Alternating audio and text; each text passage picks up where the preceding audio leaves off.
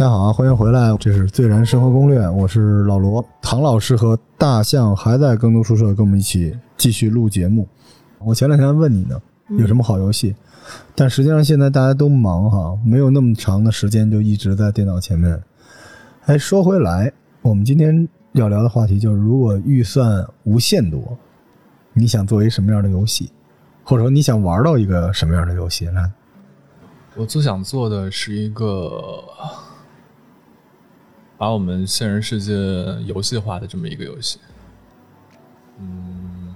地球 online，类似于那游戏我还玩过。当，然必须有一个最高的游戏规则设计者，他不光是决定游戏怎么样设计，他要去构思我们这个世界应该怎么样发展，嗯，并以此为一个核心的驱动力去去设定规则，嗯，比如说去奖励他认为应该做的事情，去惩罚他认为不应该做的事情，嗯，你要建国呀，嗯。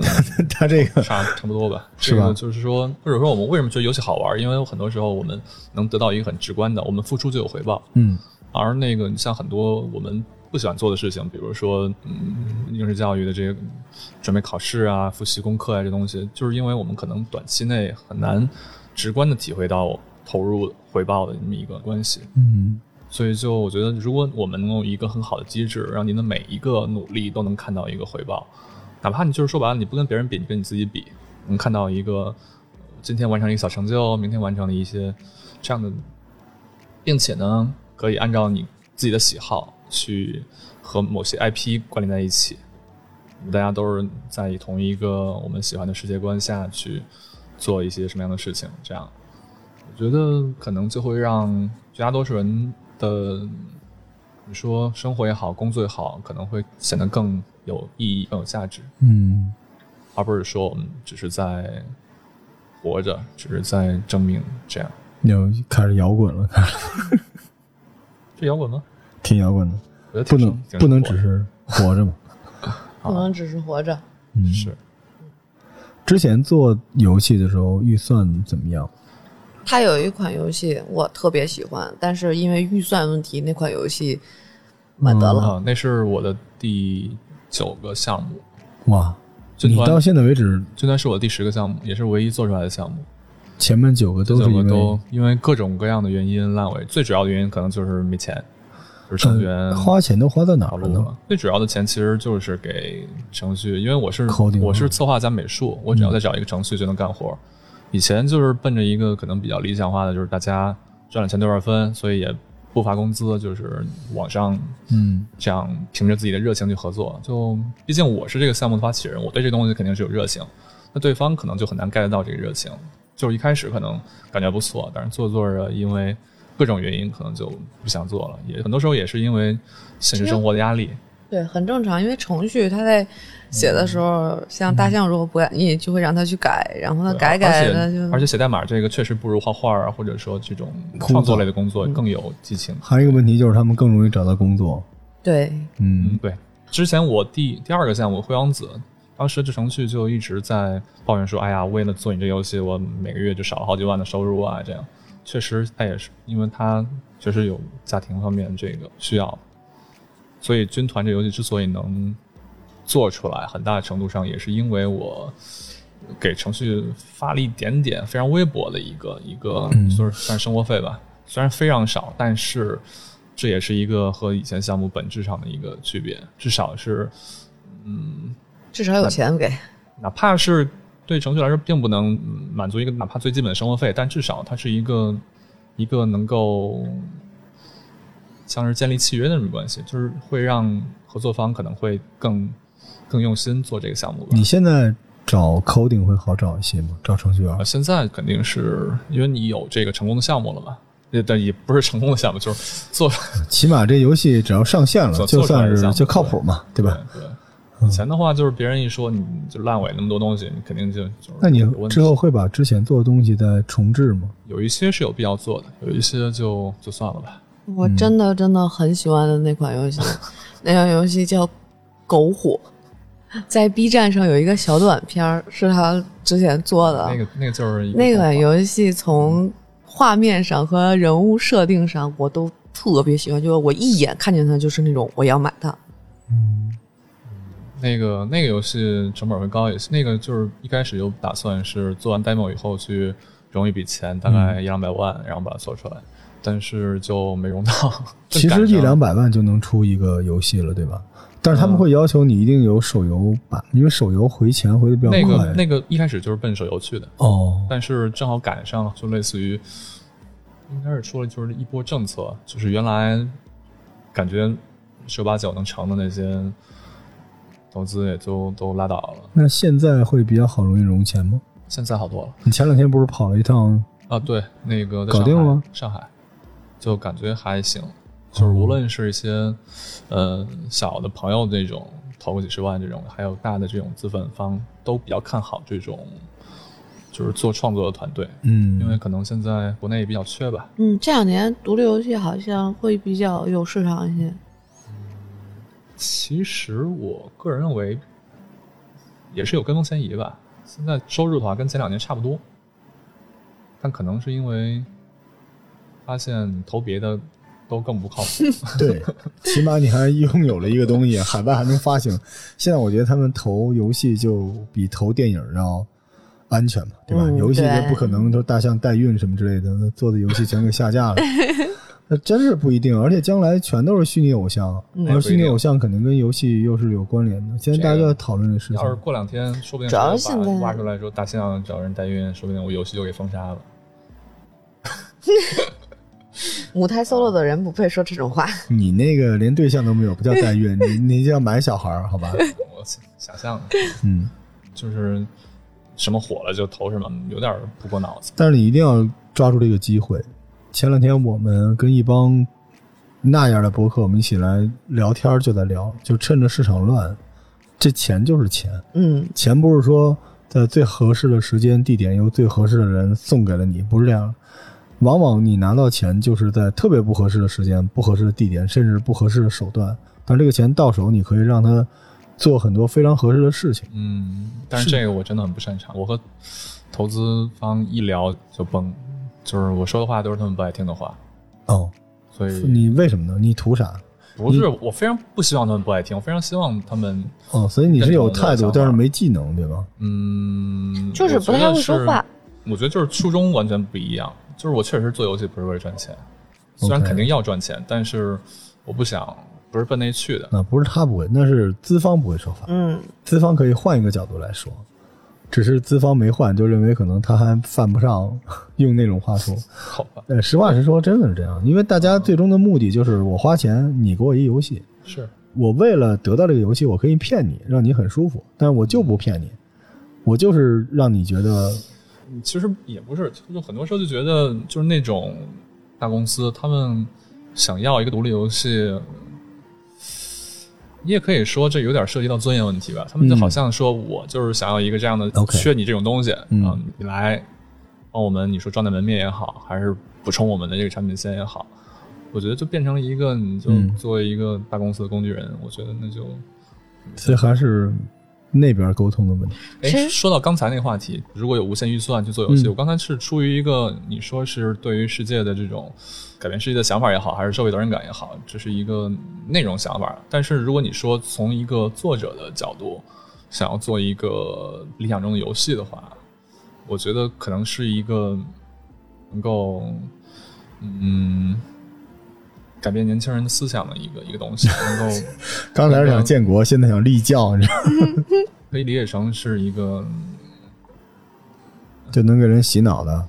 也不是洗脑，建立一个和目前这种完全被资本推动着的这种社会规则的一个反方向的作用力，嗯，就是我们为一个更有意义的东西而活着。哎，你们为什么会不喜欢资本呢？因为我我发现我身边有做话剧的，然后画画的，包括做原创音乐的人，大家都反感资本。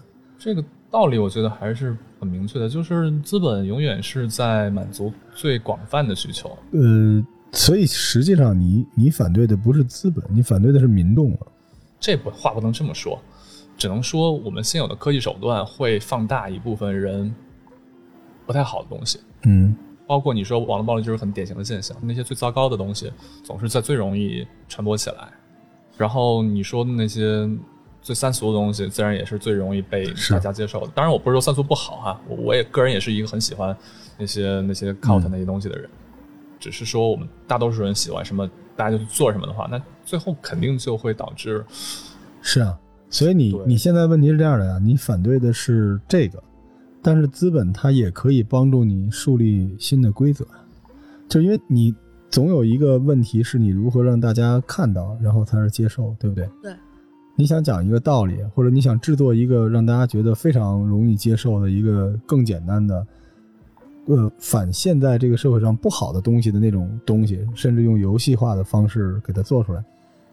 其实我我只是想说什么呢？这些东西不是资本的错，当然很多人往资本的身上推，因为一个问题就是说你可能能力达不到，你需要这个，但是资本也不支持你，所以你认为是资本帮助了。还有一个问题是，其实你能力能达到，但是资本它为了你做的这东西有一个阵痛期，你可能先是反对那些乌合之众，然后才去帮助他们成为更好的。但是资本觉得你反对他们的那个阶段，有可能让这个钱回不来，所以他可能需要你妥协。我想说什么？我我真的这两天，我拿你跟我很多朋友比了一下，大家是一个类型的人，就有人特别想做一个沉浸式的一个特别 drama 的一个剧，他要做这个，然后他就希望大家能在那个剧里扮演自己，其实就是他想象中的就是西部世界嘛，就那个电影，然后他弄一个街区是那样，然后有的人就觉得他要画画，他画一些不一样的东西，但是到最后他们都把这东西，就他们会有点不喜欢资本。为什么不喜欢这个？我不知道确实是因为什么呢？就是资本是一个只逐利，但是他们会把对于公众教育获得收益看得非常非常远。但是你可能还没到那个项目，你知道资本里边，呃，给你投五百万和给你投五个亿的不是一拨人。但是这种小型的项目里边，他很可能就是想用一个更严酷的标准来标准你，他不一定是不尊重你，他可能就觉得你，你有啥绝活儿，你别废话，先跟我说完就完事儿。有的时候是这样回报是。大象，你能不能想明白？就是牛逼的项目是既能做到你想要的东西，又能让我回收成本，是这样。对？所以他会给你一个很硬的东西。但是其实我倒是觉得不一定是不尊重或者怎么样的啊，就是他可能是有这个要求，因为大象是一个认真做项目的人，但很多人还不是。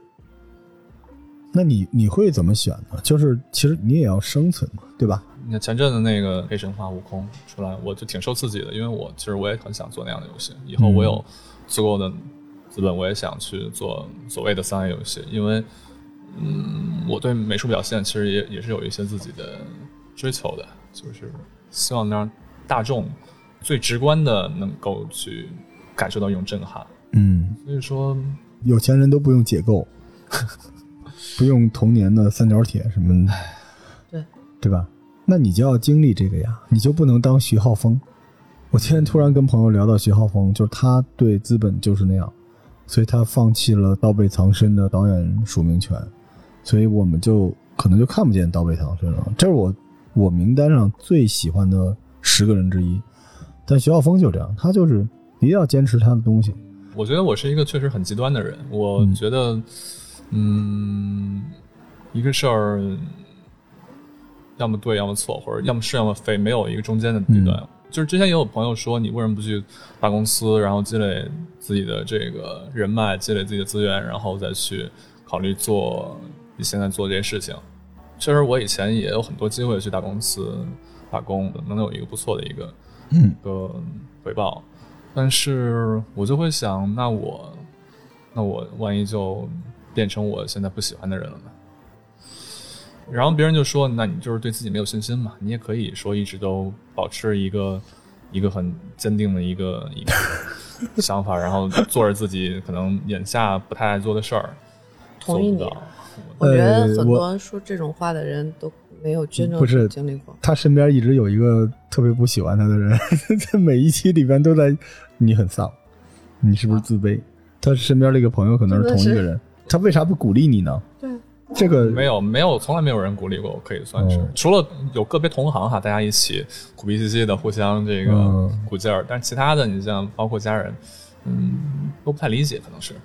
他就像我认识的每一个拍电影、搞音乐、画画的人都这样，其实我我也觉得，就是当你一旦找到一份固定的去工作的时候，你再去做一些跟你梦想相关的东西，你有的时候你真的很难把这些心思全放在你想要做的这件事情上我。其实就特别羡慕那种觉得自己必须背水一战的人。嗯我可能是是太有才能了吧。我我之前从乐队出来，就是因为我发现我可以就一个月赚好几万块钱，然后做乐队不赚钱。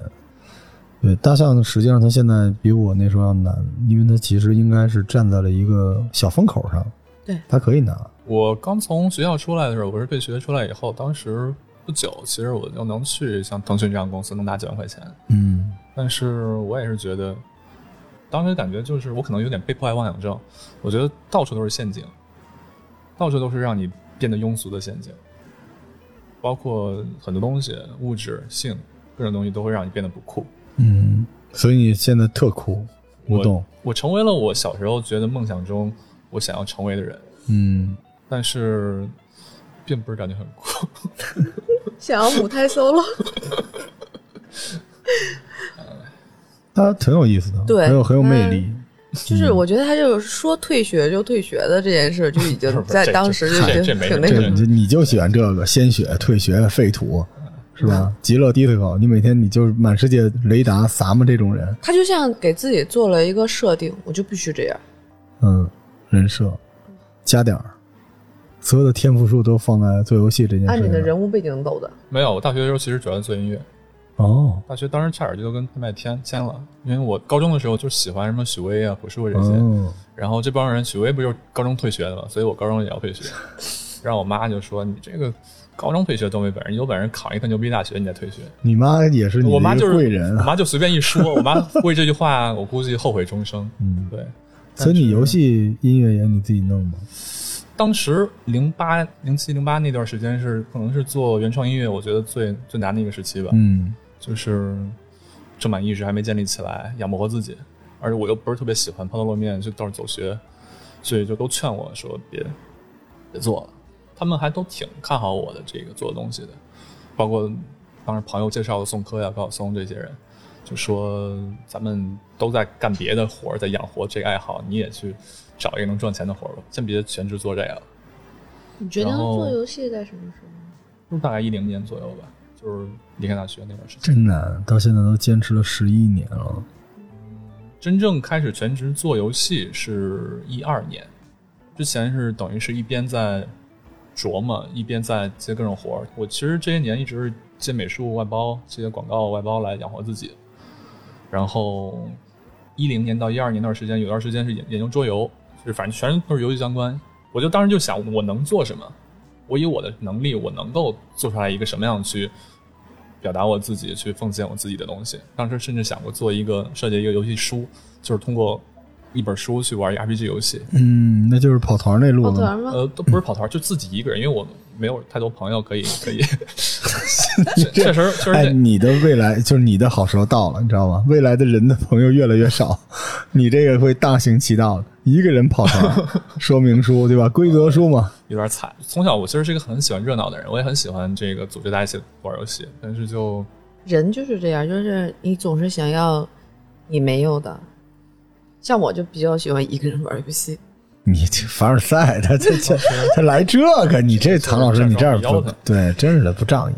我们这儿正给大象招女朋友呢。就后来就对，然后就发现可以从网上找这个聊得来的程序员，然后一起合作，这样理论上是存在可行性的。就是有一个，其中有一个很关键的一个节点，就是当时出了一部伪纪录片吧，就是独立游戏大电影嘛，嗯，也算是为我这个选择这条路给了一个理论基础，觉得靠这个能有一个发展。前一阵子群里面好几个程序员跟我说，我有一次在节目里面说过，我说我想做个游戏，他们说不要钱，说想做什么，我给你勾搭勾搭。你现在也不差钱啊，现在现在其实也有合作的程序员，嗯对，其实那你说人的这个名声和他的这个知名度算不算资本？当然算了，当然算了。就是这就是问题嘛。所以你就是一个有资小小教夫本的人，，小小教夫之所以能做出来《死亡搁浅》，就是因为他一开始没有钱，当时对他这给他个人就是当时给他出钱的那个就是他的粉丝。对呀、我一直觉得最难的是你放下自己，甚至连理想都放下，全都放下，只要为了目标，就能成大事的人都是这样，为了目标不择手段才是最厉害的人。那我的逻辑是这样的。这个就跟黑悟空一样，他得让人知道了以后，后来又有好多人想要去参加这个，想要去参与这个投资，嗯名声还是很。嗯，关键就是在于你为了名声，你你去付出什么了，或者你愿不愿意承受这个代价。嗯，这个就是人的选择。所以说我当时做军团的时候，我的这个出发点就是，我既要保证回本儿能赚钱，嗯稳赚不赔。我一直说稳赚不赔这事儿，别人就老喷我，但是我其实有一个自己的方法论，我觉得差不多能做到稳赚不赔。然后呢，名声得好，你得确保它是一个原创东西，不能有任何明显的可以黑的点，还得那个有一些自己的表达在里面。反正就什么都想要，最后结果就是，就虽然勉强达到了，还可以可以的但是就就都很勉强。应该在你的可控范围之内吧。也因为他这种类型人，你也给不了建议，他有自己的那套算法。我觉得就是，我就想先积累一个好名声嘛，因为现在大家我觉得就是普遍玩家们都都是一个就感觉没有什么可以信的，包括波兰蠢驴以前都夸波兰蠢驴，现在也觉得嗯波兰蠢驴 这个，我。觉得他还是是我个人也是，或者说你真正深入去了解这个的话，你知道他们真的是一帮热爱游戏的人，而且真的很想去用自己非常勉强的这种能力去做一个非常牛逼的东西。你想他们的成本可能就跟那种大镖客比，就是真的。一个团队带动波兰整个游戏业。但是现在口碑就就。我这个就是说关联到刚才的那个，就是人太随大溜了，但是他确实也是被资本绑架了，所以是又回到刚才资本这话题了。不。是被告了吗？对啊，就是说宣传和这个嗯，这个确实也就涉及到资本的问题，他们 demo 确实和那个正式版本不是同一个东西，所以我至少我目前是这样想，我以后我一定不能被资本绑架，我要做我自己想做的东西，而且尽可能的透明的去展示给玩家，让玩家知道我是真诚的，我想做觉得让大家都喜欢的东西。赤子之心。嗯，其实是这样的，对我来说，我觉得这条路有点笨，但是我很支持。我到这个岁数，我会发现这种笨还挺难能可贵的。我跟你说一下我是怎么加点的啊，我 我是一游戏，我大学毕业的时候我就特别想红，嗯，希望我特别厉害，因为我家里就是家境还挺好的，所以我爸妈就一直希望我能够继承他们的衣钵，但我不。大学毕业的时候，我就特别想去外企，然后我就对进的那个上海的公司，然后给自己一个外企的身份，外企身份加一，市场竞争力加一，嗯，工资加一，但是损失了什么呢？损失了大量的社交时间，因为外企就是一天到晚加班嘛。嗯，从那儿出来之后呢，然后我去了一个当时这个年代不知道叫什么，那时候叫 SP，就专门做手机上的手游什么之类的这么一个公司。早年间那个公司是中国排名第一的摩龙科技，然后我在那儿，哎，这个收入加一。你想那是在两千零四年，一两千零四年，你知道年薪多少钱吗？年薪差不多一百万，就是有这么多的钱，但是损失了什么呢？缺德，道德下降很多。为什么呢？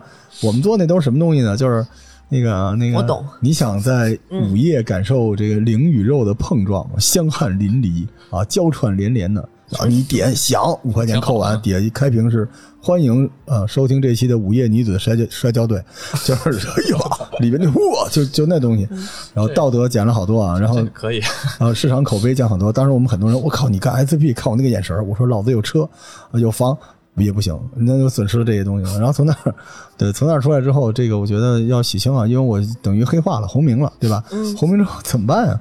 那就离开一段中国大陆本体吧，就去香港，嗯然后在香港做投资公司，然后那时候给杨受成先生打工。然后那一下，国内的之前红名的人都觉得我靠，你洗白了，你牛逼。但是损失什么呢？损失了好多好多钱，因为在香港，你知道税很高，而且收入其实很低。但很多人说我去香港发大财，我在香港就是住那种汉庭，就是那种类型的地方住了一年。然后虽然吹牛说我是一个投资人，但其实那钱又不是我的，对，只是把自己洗白了。然后但是说经历了什么呢？就英语好了，而且在香港吧，你会学会一套跟生意人做事的方法。香港那个我老说那个粤语叫 “zap sum”，那个词不太好，就直升，什么意思？就是无论如何你都要往前进嘛，对吧？就是今天说要拍个戏没剧本，那也拍了；说今儿咱录个节目也没台本，那也得录，因为这事儿我得干。就是我跟大象的加点分歧从这儿就开始了，就我我没有选择，我无论如何我都要往前做。所以从香港回来的时候，经济危机嘛，那个时候回来我啥也不是了，只是一个传说中在香港工作的人。那我之前在阿尔卡特积累的人脉，然后在我那个 SP 公司积累的钱，包括我在香港公司什么都没有了，全都洗清了，这就像一个天灾，你知道吗？就什么都没有了。然后那个时候我就去了我后来那个征信的那家公司，把它从一个五十人的公司做到了一个六百多人的公司吧，然后拿了软银的钱。这个时刻我就变成了一个又开始重新加点，但我过去的什么电信、通信工程师、之投资人的身份什么都没了，我就变成了一个搞大数据的人。你是一直在洗点，对我没有，但是你的那个最核心的属性点是在增加的。我核心的属性点你知道是什么吗？就是跟你背道而驰的一个属性点。我必须要无论如何不惜代价要往前走，我内心完全黑化了。你知道在这个过程中我放弃了什么吗？往前走是指什么呢？嗯、简单点说就是赚更多的钱。但之前你说去香港洗白之类，这不是也香港洗白只是为了回国的时候那个负面没有对，就跟我在国内做了一些不光彩的事情，然后去香港可以把这件事给中断掉。那你赚更多钱干嘛呢？我觉得你做事儿可以用别人的钱呀。嗯，不是，你听我说啊，啊，是这样的，如果你是一个身价五百万的人，你可以做一个身价价值一千万的事儿，然后别人会给你五百万。但如果你身价是五十万的话，你想做一个一千万的事儿身，价这个事儿，身价这事儿也不是你赚钱得来的呀。不是的。你能赚多少钱，在江湖是有人知道的。你值多少钱，大家是明白的。他不是说你必须要把存折甩人脸上，所以这就是为什么知，道，知道这就是为什么要洗白，就跟你爱惜羽毛是一样的。对，就是这么回事儿。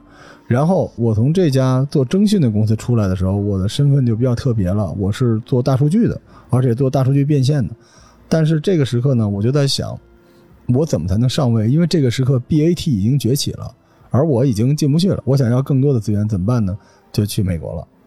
啊，去美国这次洗点儿洗猛了，就是《纽约时报》这这条路线，然后一下洗到头了。洗到头的坏处就是永远进不了 BAT 了。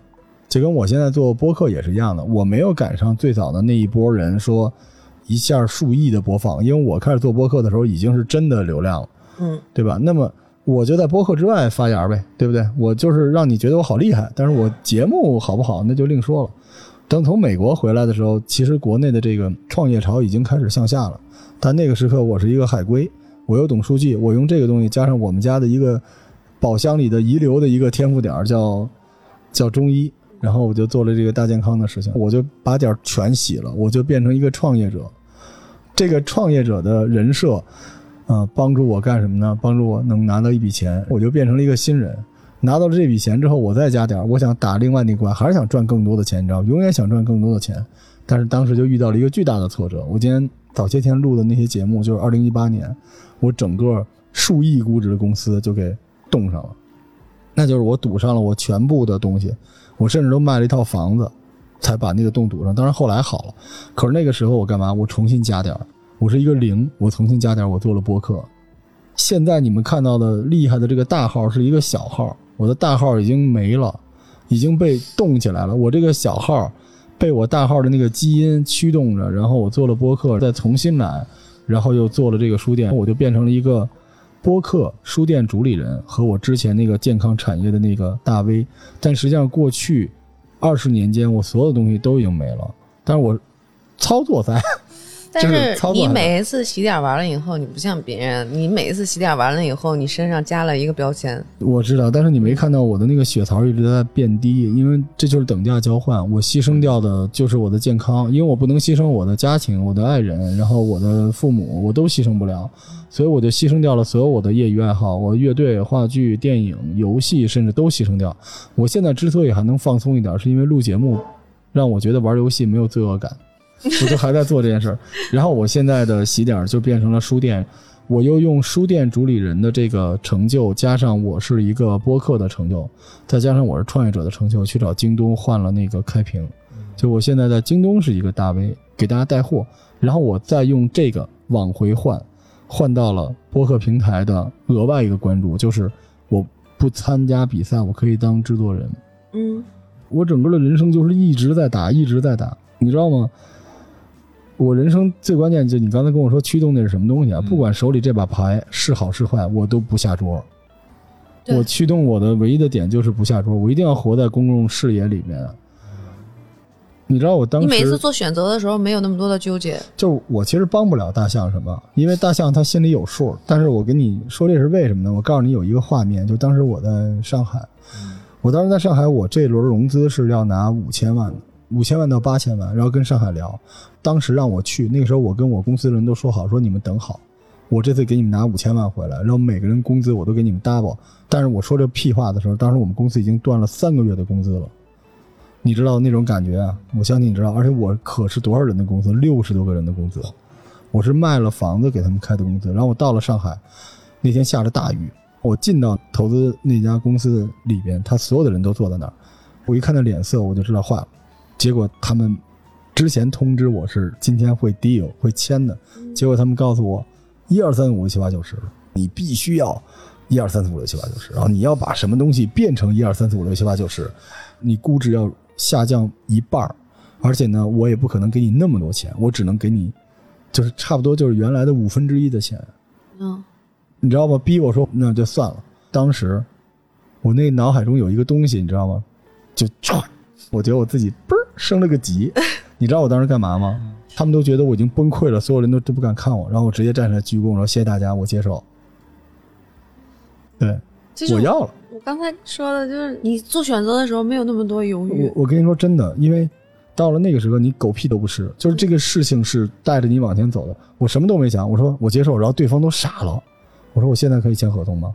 他说那我们还有两个附加条件。我说我接受，然后他们就整个都傻了。然后我在那个时刻感觉，一开始可能他们觉得自己是流氓，不是啊，但是后来我都觉得我是个流氓了，然后我就都接受了。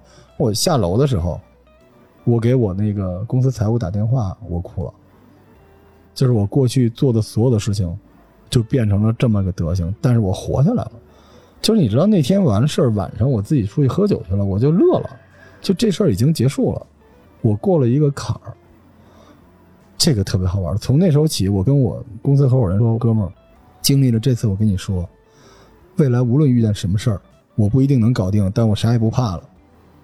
我就是能为五块钱折腰的人，只要事情向前，因为。”但是你没下桌，对，因为我觉得我不配把我的才能浪费掉，我有一个义务，就是把我的才能给你们，无论是面子、理想、狗屁都不是，我都接受，只要你把钱给我，因为我将来我会回来的，真的，我将来会回来。作为一个参考吧，每个人都有自己的行为方式，但是我有的时候就是，就是我把我自己当做一个游戏中的人物，这件事特别帮助我。就我从来不觉得我有磕不下去的头、弯不了的腰、跪不下去的膝盖，没有。因为我就是要把我能做这件事做下去，其他都是狗屁。因为这个世界根本不关注我，他们只是有极小的可能关注我想做的事儿，其他都不重要。所以每个人都不一样，但是今时今日，咱们仨还是能坐在一张桌子上聊天，因为这个世界允许任何事情发生，允许人有任何的选择，就这才是美妙之处。对，就是因为有大象这样坚持的人。像我这种不坚持的人，反而会逆袭那些。大家都各自有各自对坚持嘛。对我觉得这些东西就是拼在一块儿就特精彩。我们绕回来，我把我这小故事不好意思讲的时间有点长，我们再说回今天这个做游戏这事儿。嗯，所以大象其实他是有那个世界观的人，你知道吗？他是那种开天眼的人。其实很多人小的时候都想过这个，你知道我为做游戏付出的所有的钱就是两百六十八块钱买了一个 RPG Playmaker，好好玩。但是现在如果要做一个游戏，或者说你想你原创一个什么游戏是你最喜欢的，唐老师呢？我就沙盒类型的游戏，什么呢？就类似于辐射或者说是二零七七，这不就是个辐射吗？你就在做一个中国版辐射是吗？哪儿都行。对，但是一定要在整个地图上的所有东西都是你自己可以去挖掘的，哦，你可以用它来串联起很多不同的故事。它的游戏的主线剧情反而是不重要的，投一百万条线索，那你有长有短是成本问题。对。但我就特别喜欢这种类型，我一万人的公司慢慢抠去呗。其实你看我，我想做一个那种挂机游戏。这游戏呢，上面有那唐宋元明清的入口，然后把这中国的满天的神佛、历史事件全都丢进去，你就在那条历史线里边挂机。你每天叮叮当当的就在那儿打怪，然后就类似于另外一个你呗，是另一个自己。是就是挂机。但是你和这个另外一个你之间的关联是什么呢？不能老是就挂着，你得有一些关键操作呀。啊，对，就是做选择，因为我就是手短嘛，就点点点做选择，做选择。我特别喜欢玩挂机的游戏，我有一种焦虑感，我老觉得我随时可能会挂掉。你知道我那恐惧感吗？你有吗？你会担心你的人不工作吗？我还好，你看，没什么人我就，我就是强迫症，我就老怕我不工作，然后就是世界就崩塌了。所以我挂机游戏对我来说就是赚的，就是当我我靠特别忙，然后点开那个游戏，它自己还在成长，我说太牛了。所以我公司每一个员工对我来说都是我的一个挂机游戏是。我感觉有点，因为我去年刚注册公司，今年、哦今年的一个很重要的工作就是要开始招人，开始弄团队了。你是那种很招人喜欢的老板，应该我我不行有个问题想问，嗯就是你有什么游戏是你一个没有做出来，但是你特别想把它做出来的吗？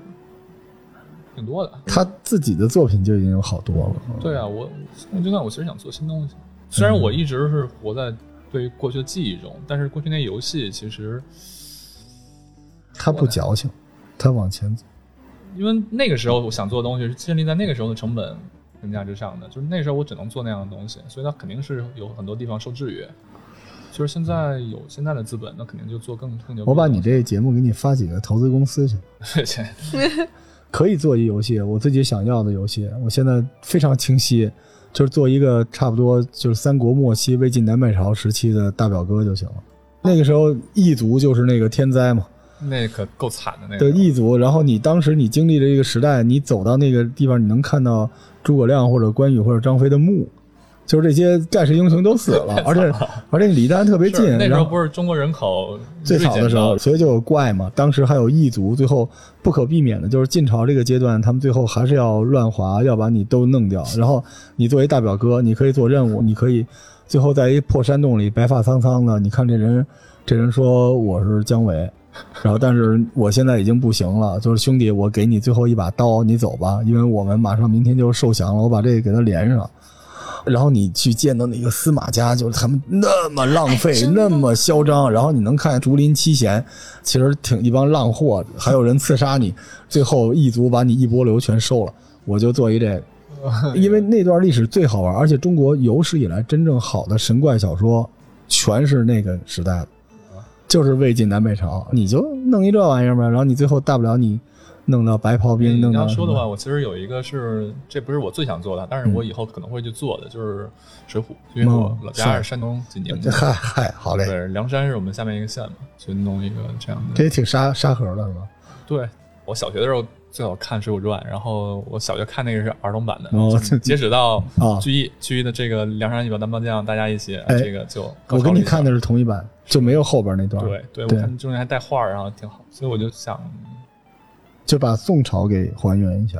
那就是可以跟我那结合我呀。特别想还原那些朝代，实际上那街巷是什么？它不是都是《仙剑奇侠传》那种长相了。就是我特别喜欢那个《长安十二时辰》，不是因为剧情，而且它里边很多街景是不对的，但是起码你能看到对他想蒙你说，就是我要告诉你灯市到底是什么样的，就是大家吃的是什么，喝的是什么，就应该有人用这种态度来做游戏，就是他哪怕是蒙你，他也得是那个意思。你可以喷的说什么时候你说这个长安那时候没这柿子，你吃这不对，你这游戏就成了。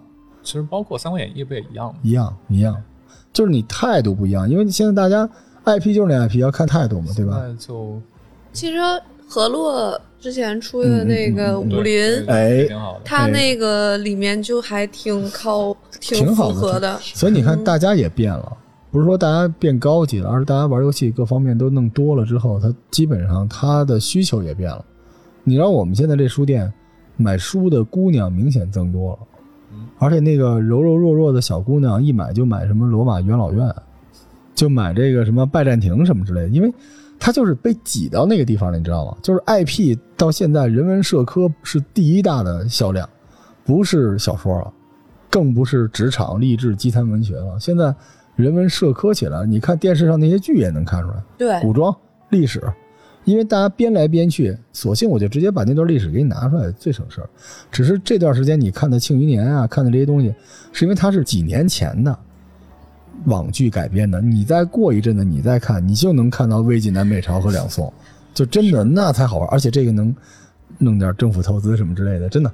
你看我跟你们看不一样，我刚才突然想到可以做这么一个游戏，就是呃。以《山海经》为大背景，这里边的所有就是你去捕捉它，然后怎么吃掉它，呃呃啊，高猎人迷宫饭是吧？来这个高猎人加是不是？是吧？加料料理王，对，就是要吃它。啊，因为不是你这广告语就用现在那个嘛？上个厕所，我的女朋友一不小心就把坤孵化成了这个。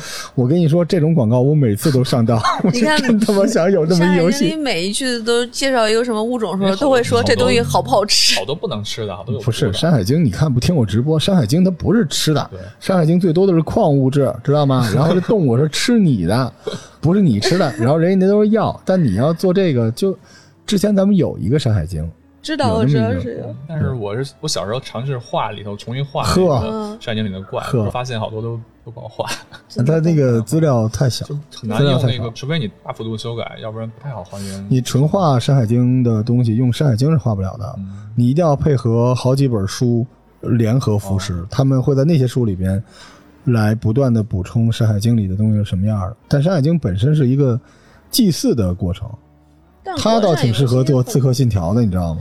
国产游戏很多题材做的都是仙侠。说起来，个人觉得现在很迫切的一个东西是，嗯就是得建立一个年轻人们一个魂，一个核心的东西，一个嗯代表我们所谓的中华民族，或者说是一个我们中国一个嗯能让我们自豪的东西。嗯，明白。自己也是很努力的去寻找各种我觉得能让我打动我的东西，能够给我震撼或者给我鼓舞的东西。因为就是这也是人到了一定程度以后，我觉得会有一个类似于溯源也好呀，还是说怎么样也好，那么一种状态。然后我特别想去表达一些类似于一个以英雄为核心的一个这样的游戏，从古至今。嗯，因为现在被很多那种你说是仙侠也好，金庸建立起来那么一个武侠体系也好，被那些东西冲淡了。一些真正意义上的，可以从这个史书上去找到真正那些原型的那些英雄们。欢迎收听《武庙军神录》，这是中国版的人类群星闪耀时，然后把他们串起来。刺客信条都能直接套了，弄一中国版刺客信条，直接带入到荆轲刺秦王就各种的那种时候去体验那段剧情，不也挺棒的吗？对是吧？对，就是现代和过去穿，让你参与到一些重要的历史时刻。我设计的那个，它不是一个具体的人，而是一个你可以理解成是一个智慧的生物，但是它是会附身到哦人身上。就有时候你会有一种感觉，就是我仿佛在被神注视着，就是我拥有了我前所未有的力量，就是因为你被那个东西附身，你和它共生，嗯，就是在那一瞬间你成为了英雄。是天道，第一人称上帝也疯狂。然后我设计的这个剧情呢，就是说你不是说去扮演一个历史中的一个英雄，而是说你扮演他周围的一个人，嗯，一个小兵也好，或者一个一个随从也好，就是你和那些英雄们一起经历一些重要的事件，就是和霸王一起在乌江，但你不是霸王，但你看到对全部的事情。但是你，你可以和他并肩作战，然后看到他站到啊最后一刻这好玩哎，对其实可以。在一转就从古至今一直到抗日战争的时候，嗯，那些经历的最艰难时刻的那些人，你需要很多钱，不然就是一像素风的 像素风的霸王。对 可以做成系列。这个咱俩聊就聊，人一聊可能就立项了。是祝你好运。嗯，谢谢谢谢欢迎大家关注，你需要大家关注，你不用。欢迎大家不关注 大象的，当然你有微博，你也不需要，对吧？好，那就都不需要了。欢迎大家到 Steam 上帮军团呃拉一拉好评，这个军团还是挺好玩的，而且哎我是脑子比较不好使的人，哎这个都玩了半天。我就最近算是因为这个评价这个问题，我还是挺受困扰的。大概 出了一年以后，中间有更了有一年吧，实际工作时间也有半年吧。